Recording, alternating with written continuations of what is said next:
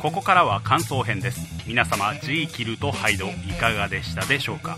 自らの抑制力が強ければ強いほど解放の欲求が強まりある種のカタルシスを求めてしまうものなのかもしれません。だから奥さんあんまり自分の欲望を閉じ込めてはいけません。さあ全て僕に身を任せてお互いがハイドになろうじゃありませんか。なーに平気ですよ。全てはハイドのすることなのですから。ねえ奥さん僕のハイドの方もあなたの気を張る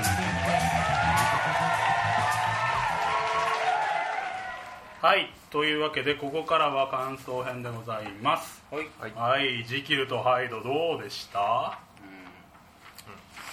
ちょっとでもこのハイドっていうのがうん。ボーカルなんだっけ？あ一応ね マリスマリス・ミゼルのボーカルあそれガクトあなるほど。ちょっと今回ボケ少なかったね。ボケは今回少ない。しかも今回ボケてんのその名前一辺とパターンがパターンがこれしかない。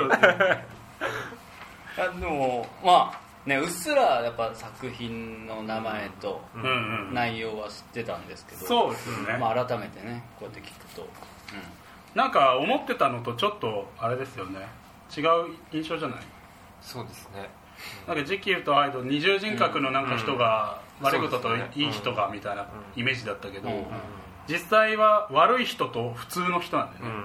そうそうそうそう、うん。そうなんだよね。ドクター・ジーキルさんはちょっと心が病んでいる紳士なん、だから、まあ本当でも普通の人なんだろうねきっとね。そうだね普通の人、うん。あまあ普通の人よりは、えーちょっとき自分に厳しい人だね。ああなる自分の。そうだよね。うん。だからこれある意味ではこのなんつうの抑制されたなんつうんでしょう。ジェントルマンの文化が影響しているんだと思うんだね文学にね。反映されているんだと思うんだけど、まあ、みんなこうイギリス紳士はなんかを抱えてたけど紳士的に振る舞わなきゃいけないみたいなのがあったんでしょうねやっぱりね。そういったものの悲劇が書かれてるわけですよね。なんかでも2ちゃんとかツイッターって俺らで言うハイドなんじゃないかっていうね。ああなるほどね。なるほど。確かに、思うわけですよ、まあ、僕はそんな悪いことは書きません。いやいやいやまあまあね、うん。そうだよね、うん。表裏ないもんね。表裏ないですからね。匿名性のねやっぱああいったものって、要はこのジーキル博士がハイドに持った欲望に近いんじゃないかなと思いますよ。あそこなら何やってもバレない。実はバレるけどね。うん。まあでもあそれでもちょっとよくわかるわ、うん。まあ、基本的にやっぱ悪口とか書かないしね。悪口っていうか人を批判したりとか、まあ、普通の生活でもね。うん。絶対お前面と向かってそんなこと言わないだろうっていうことをね、うん。うんうんね。そうですね。張さんはどうでしたか？そうですね。あの作品全体がこうなんかちょっとサスペンスというかそうだね。いうふうになってるっていうのが、うん。ちょっと今回初めて知ったところっていうのと、うん。まあ、先ほどおっしゃってた通りに、うん。なんかこう現代社会にも通ずるものがあるのかなっていうのがなんかねすごく闇ね。心の闇ね。ましたね。はうん。ありますよね。い、なんかさ自分たちで言うとなんだろうね。倫理的に問題だと分かっているけども、そのややっちゃうってことって。例えば僕この間あの「恋愛ショコラティエ」っていうドラマを見たんですよ、松潤ね。知ってます、松潤が主人公で、はい。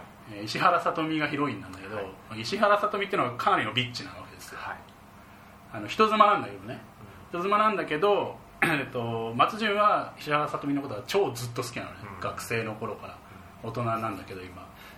で人妻になっている、えー石原さとみのことをいまだに好きなんだけど石原さとみは結婚してるから諦めて諦めようとすると石原さとみがチラチラ現れてまたなんかいい感じななのか悪い感じなのかみたいな感じになるわけ。で松潤は別のモデルの子と付き合うわけ。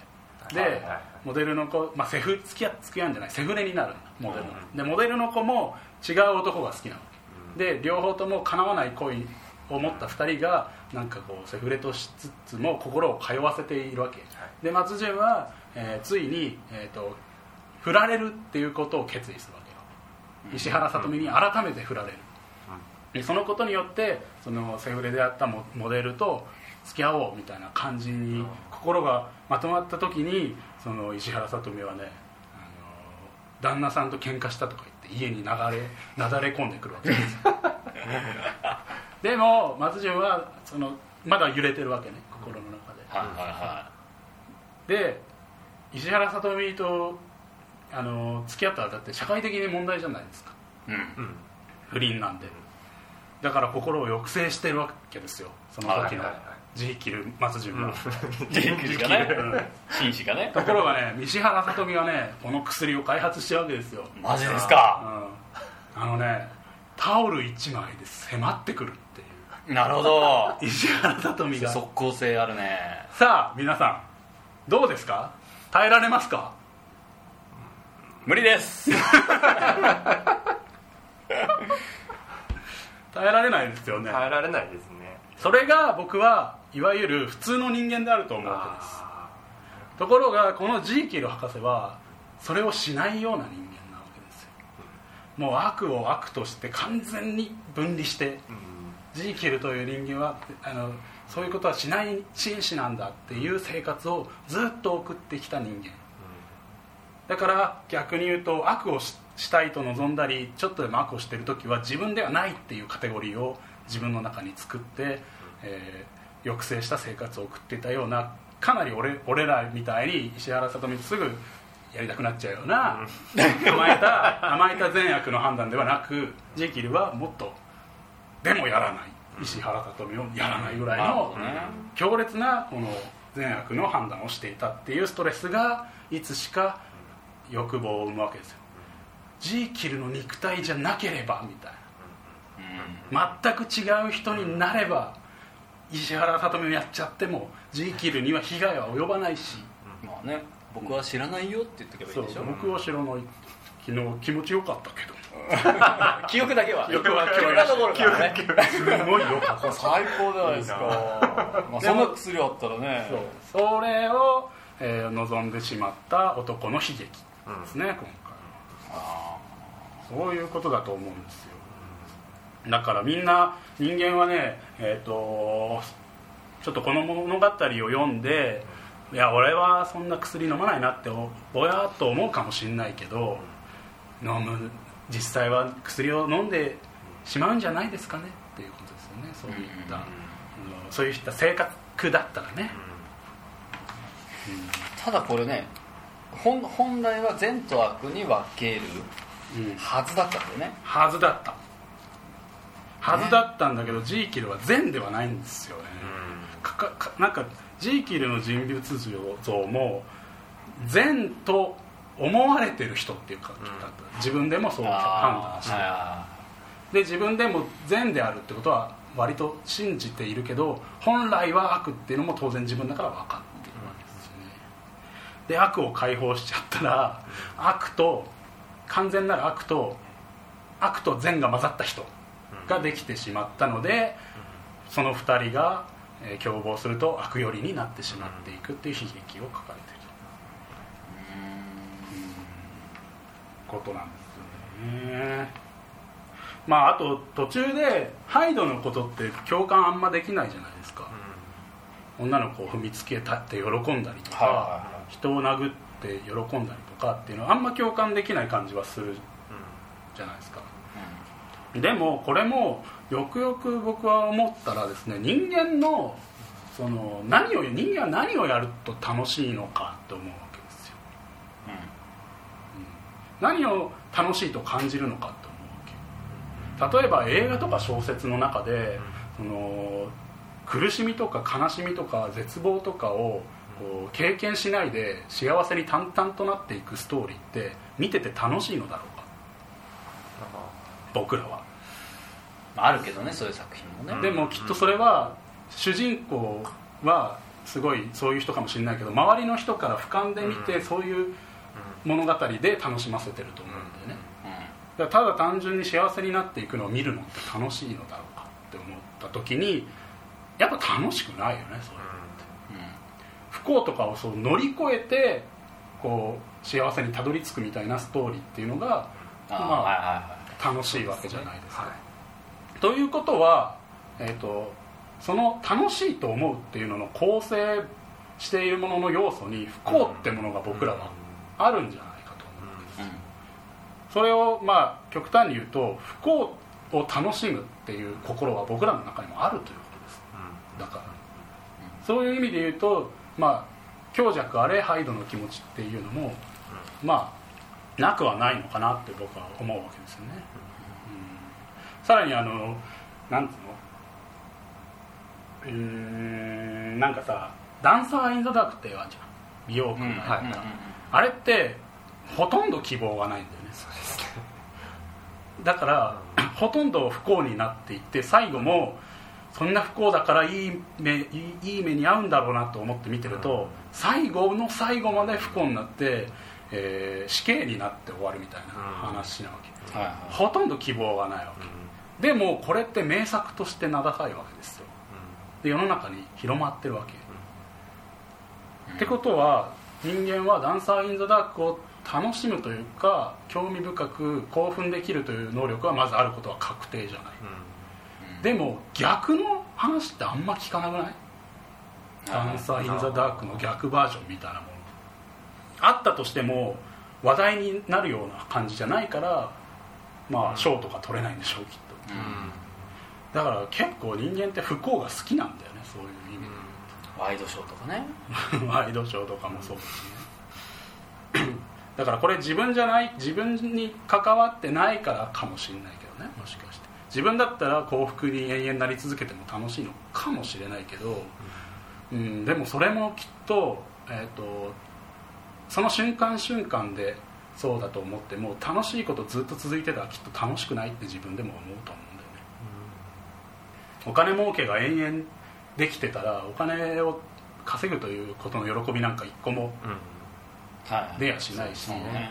なんかハラハラして、まあ、賭け事じゃないけど、うん。ダメだったりとか良かったりとか、いろんなことを経験した上で最終的にはお金持ちになりたいとかそういう感じだったらまだ分かんだけどだから不幸要素を楽しんでるっていうのは人間のどこかにきっと僕はあると思っててそういう観念から言えばこのハイドの気持ちっていうのは誰しもがも持ってるんじゃないかなと思うんですよね。不幸を楽しむってことがうん。悪ってこと？えー、とハイドみたいな、まあ、このストーリーでいうと完全にハイドは悪として描かれていてなぜかといったらひどいことをしたがったりとか子供を泣かして喜んだりとか殺人して胸がときめいちゃうってことは悪いことをすることが興奮する良いあの楽しいっていう人物でそれが悪の象徴なのでっていう話ですね。他人の不幸もハイドは喜ぶわけですよね。そういった意味ではね。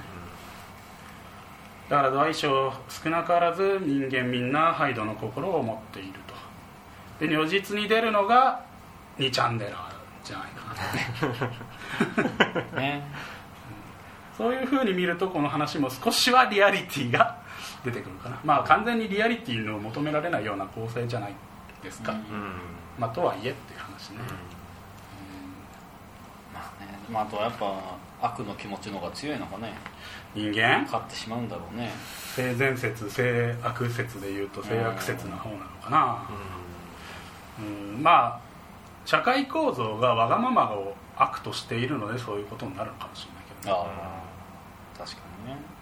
やっぱ人間つ人と人でつながって生きているので人に迷惑をかけることは悪だとゆき先生は言っていたじゃないですか、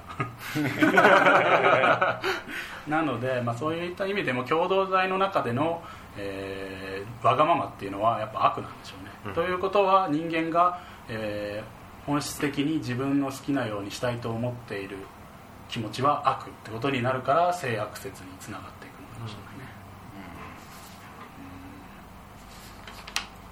そうそんな感じですか？僕の感想はそんな感じですけど、うん。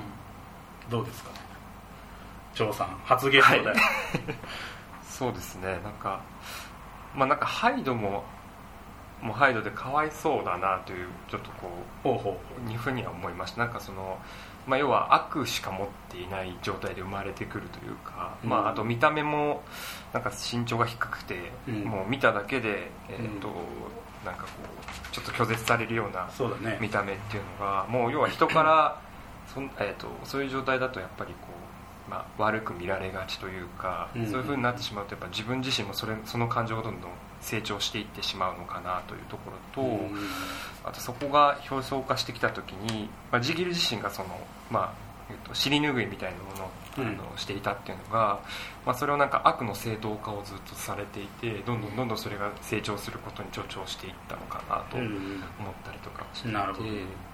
そうですね。なんかそういうふうにこともちょっと考えました、なるほど。はい。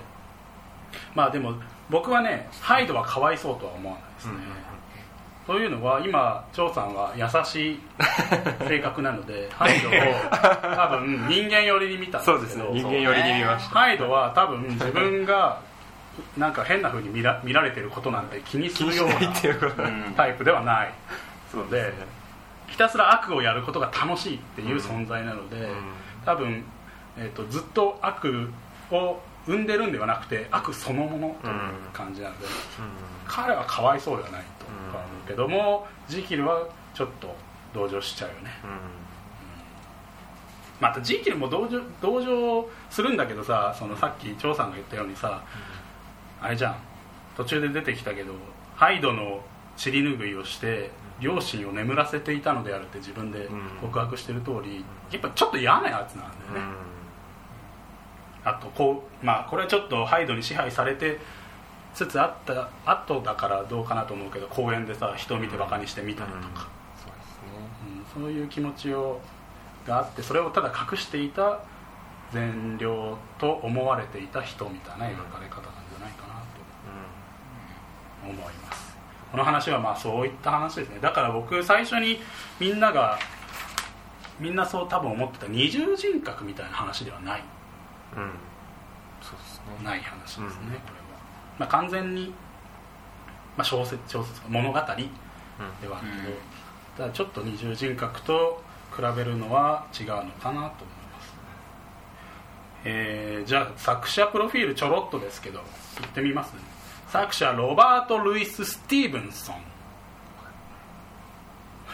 ロバート・ルイス・スティーブンソン。発音がどっちだかわからない。ですね。えー1850年生まれのスコットランド生まれの人。で幼少時代は、まあ、病弱でね作家にありがちなねで乳母に溺愛されて育ったと、うん。これ作家でいうと中勘介っていう人が日本の作家でいるんですけどその人の「銀のさじ」っていう小説なかなか面白いんですけどその人の半生もね超病弱でウボに愛されるっていうような話だし、まあ、夏目漱石の坊ちゃんも、まあ、病弱ではないけど漱石は病弱だったりとかっていうのでなんかこうこういう話作る人ってこういう生まれが多い感じがすするね。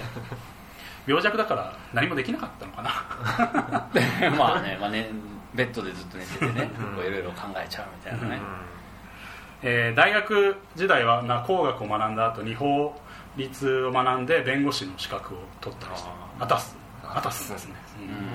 でもまあ病気のためにあの弁護士にはならずに親戚の家で、まあ、静養しつつ文学に親しんでいたわけですね、で大学卒業した後のエッセイとか、えー旅行記とかを執筆してます。で22歳。1877年にこの2人の子持ちでアメリカ人の主婦。おファニー・オズボーンですよ後のオジー・オズボーンですよ性別変わっちゃいましたファニー・オズボーンと不倫の中にこうなるんですようん、でもねあのファニーはあのカリフォルニアにねその後帰っちゃうんで元の夫の元に帰っちゃうわけですただねその2年後にねあの手紙が来るわけですねファニーから夫が病弱あの病気になっちゃってもう離婚の手続きを進めてるところだっていう手紙をもらっちゃうわけそしたらね病弱の身なのにねアメリカまでね行くわけですよあの人。おスティーブンソンは。でその旅にと旅の途中で2回ぐらい死にかけたりしてるんですよ。まあでもどうにかアメリカまで着いて離婚成立していたファニーとそこで結婚するわけですね。へでねその時に2人の子供がいてその子供にこう物語を作ってあげてたりしたわけですよその子供たちを楽しませるためにねこう空想の地図をこう書いてあげてその地図をもとに毎日こう1話1話なんか聞かせて楽しませてあげたわけ。でそれが元になって作られたのが実はこのスティーブンソンの代表作である「宝島」っていう作品なわけです。宝島って聞いたことある？あのあるの？あのー手塚治虫がさこれをに影響されてさ「新宝島」だっけ？はい。かなんか書いてだこの冒険なんか空想ファンタジーの物語としてはかなりなんか代表的なものをこの人書いてる。僕らにはジキとハイトの方が僕らっていうか僕はあの知ってたけども宝島を書いた人なわけですね。で子供のためにそうやってやってあげる優しい人ね。でまあえー1884年から7年ぐらいまでまあいろいろ書いて小説書いてたりするんだけども、そこの書いてる途中でわずか数日でジーキールとハイドを書いて空前の成功を収めたと、うん。しかちなみに宝島はジーキールとハイドの3年前に書かれていて、えー後を追うような形で大ヒットするわけですね、でまあ1887年に父が他界してしまうわけですね、そうすると、えー母と妻子を、えー連れて出版社の依頼も兼ねてね南洋、まあ、南の海ねにこの冒険記を、まあ、旅行記を書いてくれって頼まれたからねお母さんと妻子連れて、えーヨットを買ってタヒチの島々を巡るっていう病弱なのに。何回死にかけたんだろうねうん、ものに出たところはね南の国の気候が自分の健康と合ってるってことが分かる。ほ暖かいところのが俺健康じゃんってことが分かってでそのえ旅の後にお母さんはねさすがにあの年なんで故郷へ帰してまた南の海へ旅立つんですねこの人最初。でサモア諸島の、えーウポル島ってとこに行って土地を買ってですね妻子と共にそこで永住するちなみにその未開の島なんだけどねそこ。未開の島の島民からは「寿司たら語り部」って呼ばれてたそりゃそうでしょうしかもめちゃくちゃ慕われてて尊敬もされていたとでその後もそこで執筆活動とかを進めてたんだけど、えー1894年44歳若いねまだね脳卒中で死んじゃったわけですねで原住民の皆さんからはツシタラの死を悲しんで、えーその亡骸を島の山の山頂までこう運んで手厚く葬られた。みたいな人がスティーブンソンですよ、まあざっとこんな感じ、うん、だからなんかまあファンタジーが得意な作家ではあるわけだよね多分でも宝島はこういうテイストではないと思うね。そうね。想像するにね。子供にこれ読み聞かせてたらかなりね。泣いちゃう。泣いちゃいますか。ら人間の悪の部分とみたいな話。してたら今絶対まあそういう人が書いた作品ですね。こんな感じです。ははい。どうですか？いいですか？もう。そんなんで。終わりですか？せっかくゲストに来たんだからどうなんですかねなんかこうどうなんですかねみんな皆さんちょっと悪悪の部分というかそういう部分ってあると思うんですけどどうどうすればいいんですかねおクエスチョンですか？こ肯定すべきなのか。石原さとみだった場合はやる。いや 正直であるべきなのかもしれないですねそれはもうね。超えられない壁ですから。うやっぱりしょうがないよね。そこ。ん認めるっていうことですかもうそこまあ昨今ね自殺率が高いだとか、ね。ストレス社会だとかいじめ社会だとかいうわけですけどやっぱりそういう我慢が原因なわけですよ全部。うん。そうですよね。多分自分に厳しいとそうなっちゃうんでしょうね。厳しいとこういうね悲劇も起こる可能性があるわけですよ。だからだ言っときますけど石原さとみ以外はほぼ僕はあれですからね。受け付けないですからね僕まあまあまのあそこはね。正義が勝ちますからね。いろんなものを天秤にかけた上でね。あとガッキーも大丈夫ですけどああなるほど、ね、ガッキーも大丈夫ですよ。大丈夫の意味が分からない。けど完全に同意ですね。だから若干上からだし。まあだから我慢しすぎるもよくないですけど、まあ、ある程度、えー紳士として生きなきゃいけないっていうのはあるけどね、まあそうですね。世間体みたいな。ものうん。ねでもやっぱ、まあ、バランスの上ってやっぱねみんな人生生きてるわけだからね。そうだね。まあ極端なこういうねバランスの悪い人になっちゃいけないってことですよ、うん。あの博士のようにね。ジーキル博士のように極端にあ自分の横島な考えを恥ずかしく思って隠してみたりとかそういうのは辛いので、まあ、欲望はちょいちょいこう、人に言う言うでもいいしね、うん。自分がこんな恥ずかしい人間なんだっていうのは少しずつ解放していった方がいいんじゃないかと思いますよね、うん。そうですね。まあね、でも確かにねそういう悪いことにちょっと足を踏み込んだ時に後で後悔してっていう気持ちを切り離したかったうん。ね、うん。ジーキル博士の気持ちも分かるけれども、うん。結果でもだからそれ切り離しきれなかったっていうね。そうだね。しかもさ切り離した上に自分の中にもう一個結局残ってるからねそうそうそう。そうですこれさもしかしたらさでもさすごいさ成功して善悪が切り離されてかつ記憶も切り離せてたらさうん。うんもしかしたらハッピーなのかね。そうだね。ジーキル博士はハッピーになったのかもね。はいはいはそういう意味では。いでもそれはハイドの方もあハイドハイドもハッピーだしうん要は周りは不幸になるあそうそうそうそう。周りは不幸だけども、その薬をもうさみんなに配ればいいんじゃないの、あなるほどね、まあ、最悪戦争ですね。それは。まあ、すごい戦争を起こす時もあれば、ね、全同士でちょっとこう和解しあやすいとかね。結局じゃあ世の中はそれと変わらないですね。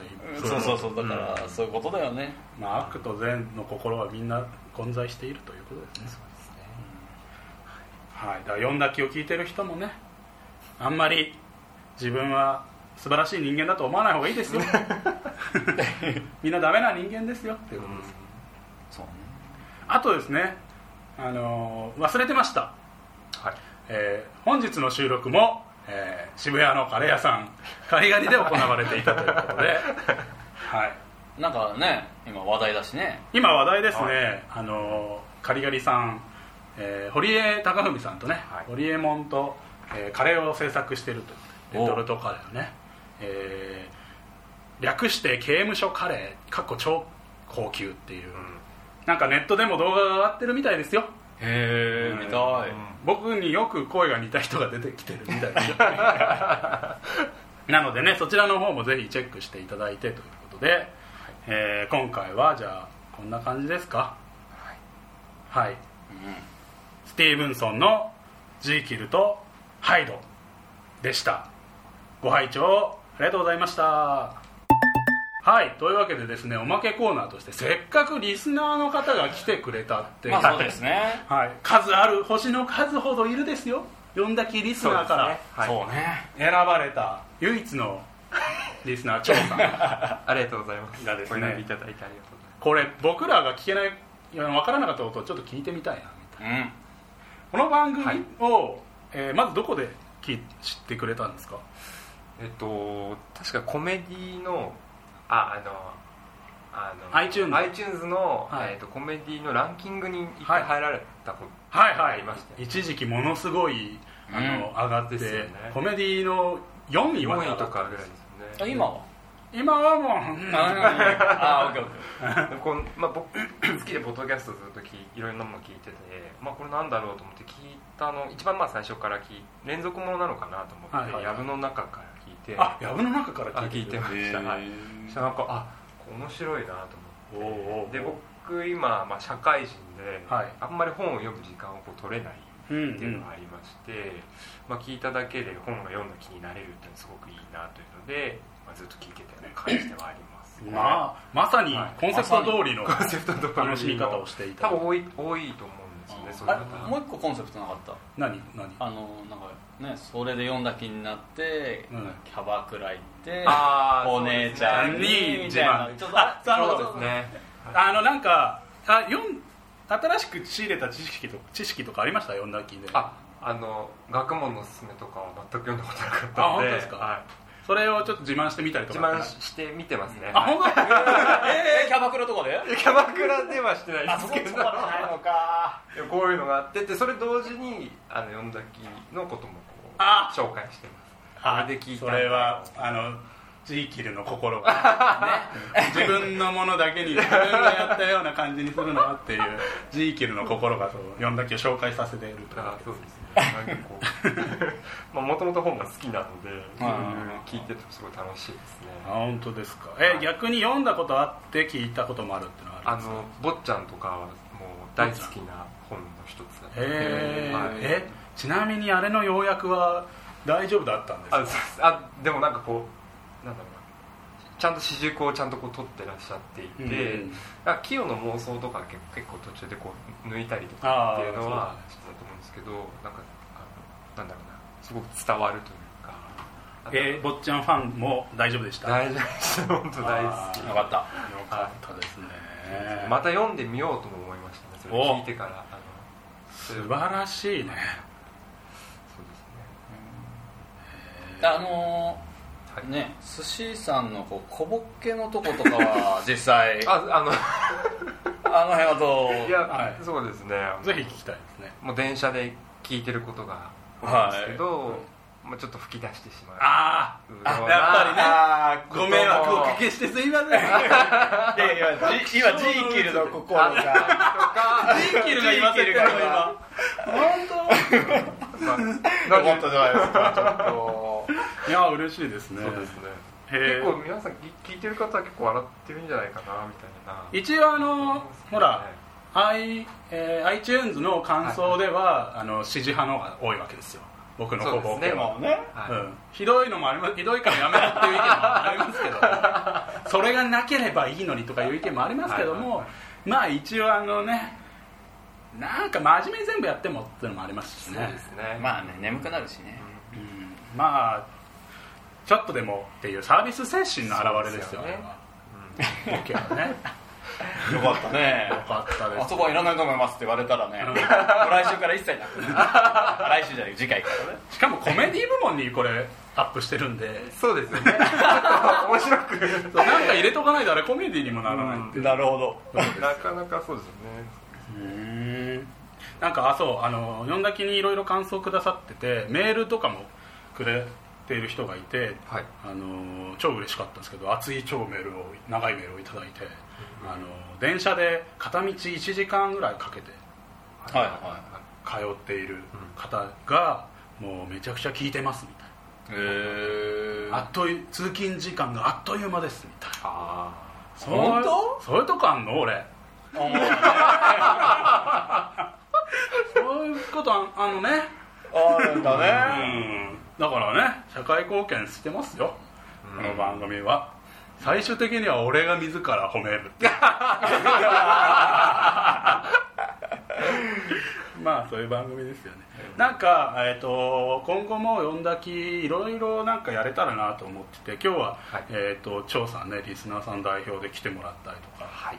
して。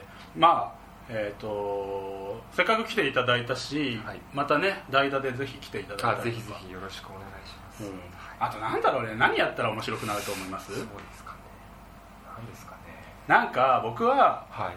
えー僕をよ読んだ気にさせてもらいたいっていう願望があるんですよね。ああ逆にですね、うんただ達郎君はね、まあ、本を読まないって豪語してるんでまあまあ やってくれないし、まあ、ピロシも同じタイプなのでね、はい。ヤンヤンキーノの2人は ヤンキーの。そうそうそうやってくんないので。例えばね、まあえー張さんがやってくれるとああはい。かね、全然大丈夫。あそうね。はい。面白いかもしれない。俺が読んだ気にさせたるわっていうね。はい。乗っ取ったらわお前ね。お前更新がひどく遅くなってきた わしがわしが乗っ取ったるわいと。もしくは場をつなげたるわいと。むしろお願いしますね。ねうん。そういうのもなんかいつかできたらなとか思いつつですね。思っております。まあ聞いてる方もねわしがやったるわいってね、えー言ってやってくれようとする人もいるかもしれないですしね、まあ、また夜泣きに見てみたいという人もいるかもしれないですし、まあ、厳選な審査がありますよ。まあ相当ねハードル高いからねこれね。でもねまたそうやって、えー感想ともども、えーメールをくれたりとかしてくれればありがたいですね。iTunes の方の星も欲しいですね。星も欲しい。星も欲しいですよ。ランキングが上がるのかなあれやると。分かんないけど。その可能性もあるのでね、ぜひメールも感想などください。メールアドレスはよんだきアットマークカリガリ .jp、えースペルは YONDAKI アットマーク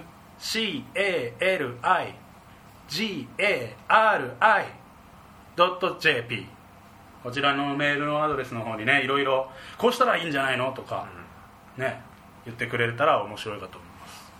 あと僕最後に1個だけはい。言いたいんですけど前回、あのー学問のすすめの中で「有機チ48」っていう単語が出てきたじゃないですか。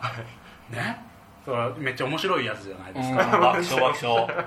で構成メンバーって何なんだろうって後々考えたら結城一がセンターで後ろ四十七人の四十七士なんじゃないかと思ったわけですよ赤穂浪士。すげえぴったり来ておお言えばよかったって思ったのを最後に言って今日の放送を終わりたいと思います。はい。ありがとうございました。またご拝聴ください。